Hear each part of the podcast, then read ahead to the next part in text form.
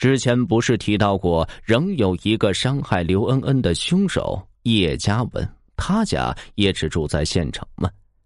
在抓住叶青阁之前，我让同事去他家蹲守了好几天，怕叶青阁会伤害他。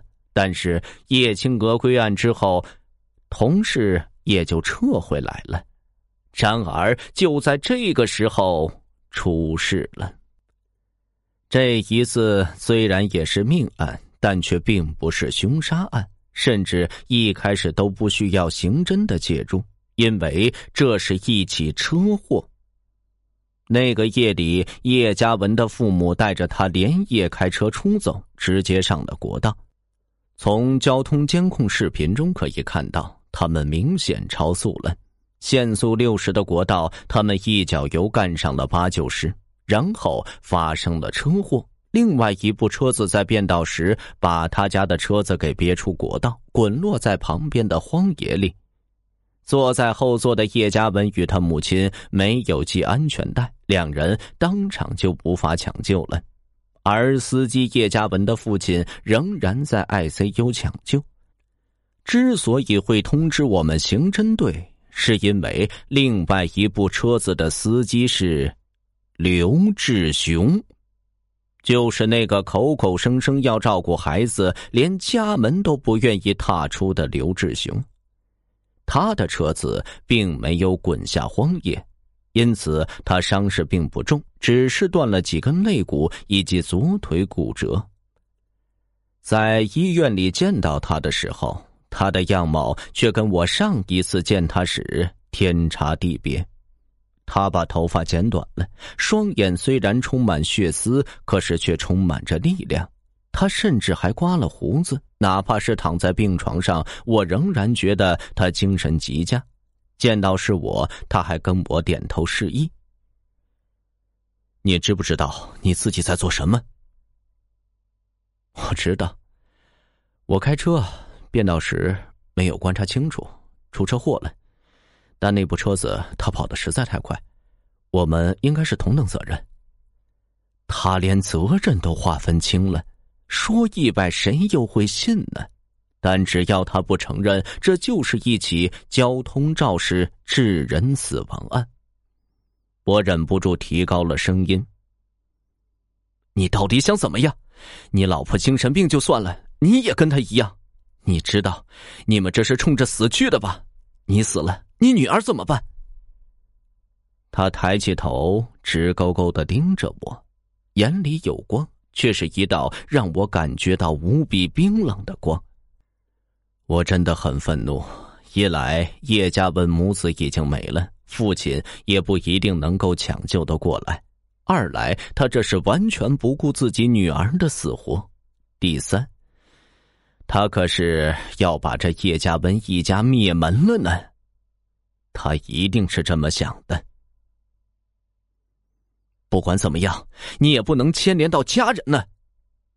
但刘志雄却给我抛出了灵魂拷问：“警官，那我问你，你觉得家长是无辜的吗？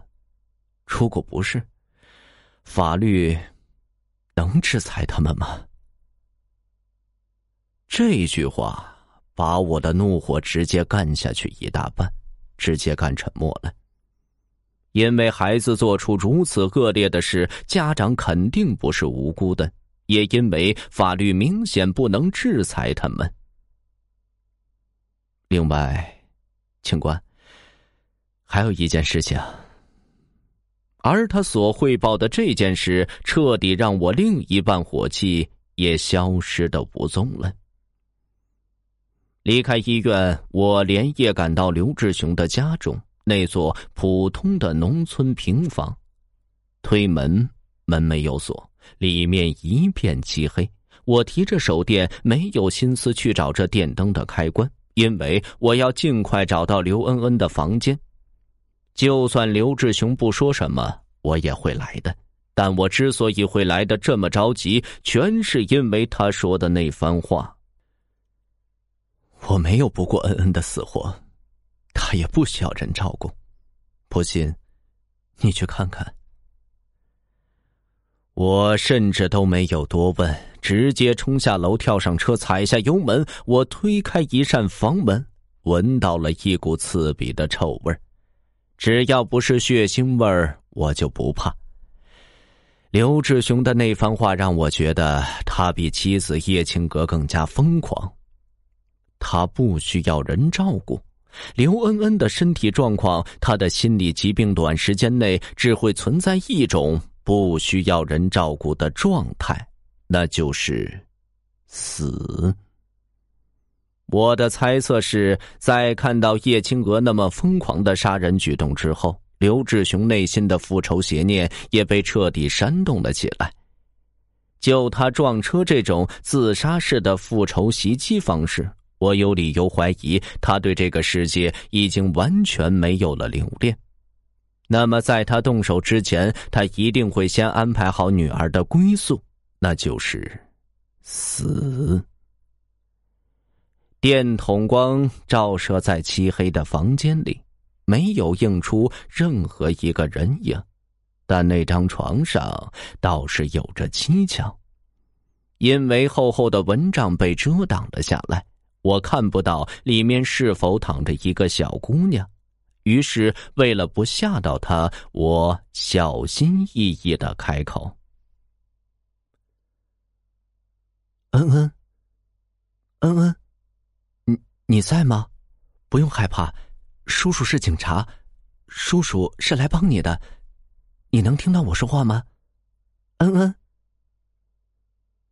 房间里毫无动静，一点声音都没有。我顾不上那么多，快步走向了那张床。那种刺鼻的味道越来越浓。我在揭开蚊帐的时候，我突然想起来，这是什么味道了？这是我在法医那会儿经常会闻到的味道——福尔马林。而与此同时，蚊帐也被我揭开。映入眼帘的是一座棺材形状的长方形玻璃缸。虽然上面也盖了块玻璃盖，但味道还是溢了出来。里面是满满的一缸福尔马林，以及泡在福尔马林里的一个女孩。伴随着手电筒的白光，我盯着那一缸浑浊的液体。恍神了好一会儿。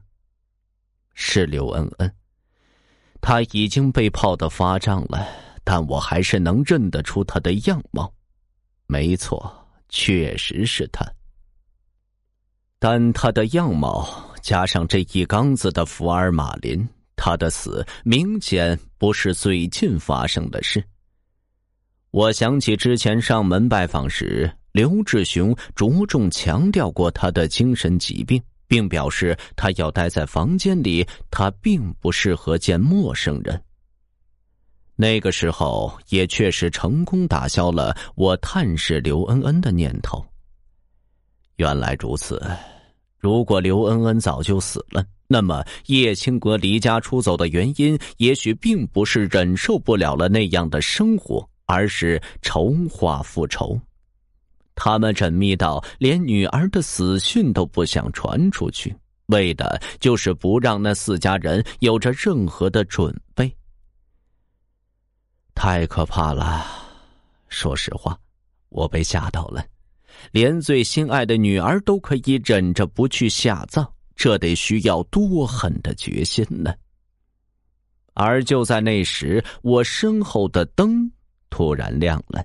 是客厅里的大灯，有人进来了，我连忙转身出去。大厅里灯光明亮，而坐在木椅上的身影，我差点没能认得出来。你是江老先生？片刻后，我才想起他是每天帮刘志雄买菜的邻居江建民。此时此刻的深夜，他怎么会如此从容的出现在刘志雄的家里？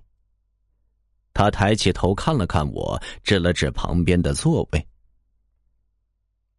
同志，请坐。”很老派的称呼，很稳重的语气。我坐下来，但一点都没有放松，反而非常的警惕。你是什么人？这么晚了，来他家里有事吗？我是邻居，也是小恩的干爷爷。简单点说吧，叶青阁的那张证也是我给介绍办的。听完这句话，可完全出乎了我的意料。这么说的话，刘志雄一直都在家里，没有作案时间的证词也是有问题了。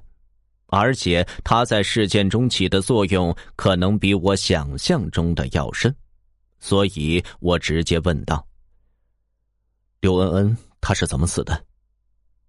其实我心里已经有了一个最坏的猜测。刘志雄夫妻已经彻底被仇恨占据了内心，我已经开始往最可怕的方向去想。他们不忍心看到女儿下半辈子都这样的活着，于是杀了她，然后再耗尽自己生命去复仇，最后一家三口在那边团聚。因为刘志雄为了复仇，明显不要命了，但我居然猜错了，真相再一次出乎了我的意料。